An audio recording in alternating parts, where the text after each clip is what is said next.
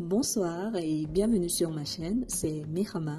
J'espère que vous allez bien, j'espère que vous vous portez à merveille et surtout que votre week-end s'est très bien passé.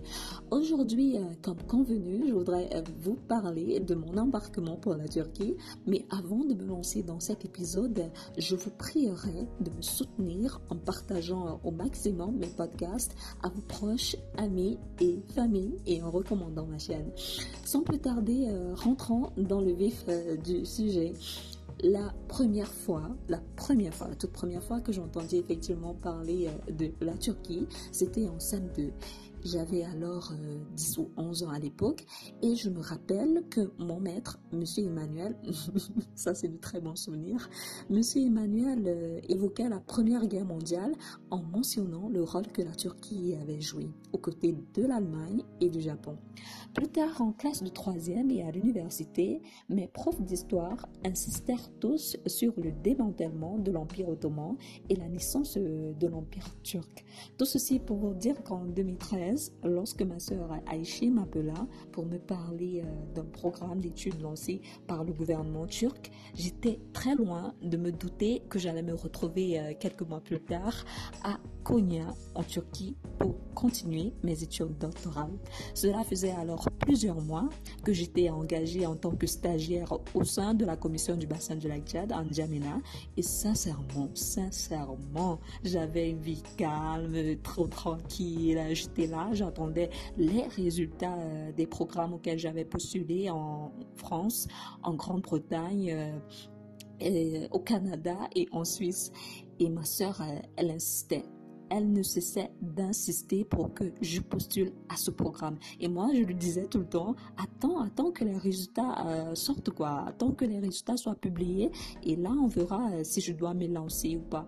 Mais comme elle insistait et comme l'appel du destin était plus fort que moi, j'étais obligée de, la contenter afin qu'elle me lâche les baskets et je voulais juste me débarrasser d'elle lorsque je postulais à ce programme. C'était euh, le 7 mars 2013, je me rappelle très bien, comme si cela était c'était passé hier. Quelques mois plus tard, en mai 2013, je reçus une invitation des responsables pour me rendre à Yaoundé afin de passer euh, la prochaine étape euh, de ma sélection. Une fois dans une euh, des salles de conférence de l'hôtel Montphilbé, l'interview débuta en anglais. Et là, j'étais en face de trois crocodiles, si vous voyez ce que je veux dire.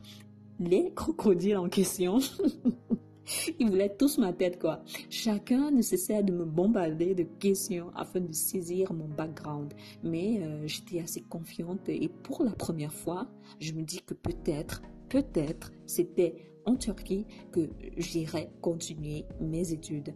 Plus tard, en juillet 2013, euh, j'ai reçu une énième lettre des responsables du programme qui me signifiait de me préparer à embarquer en septembre 2013 pour la Turquie. J'accueillis la nouvelle avec optimisme car mon rêve et mon objectif primordial était de continuer mes études et cela allait enfin devenir une réalité.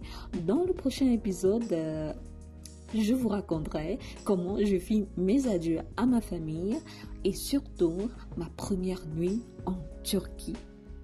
C'était une nuit, ou bien comme diraient euh, les Africains, un gaou à Paris. Donc sur ce, je vous fais de très gros bisous, je vous embrasse, portez-vous bien, merci de me suivre, merci de votre fidélité et je vous donne rendez-vous dans un tout prochain épisode. Bye bye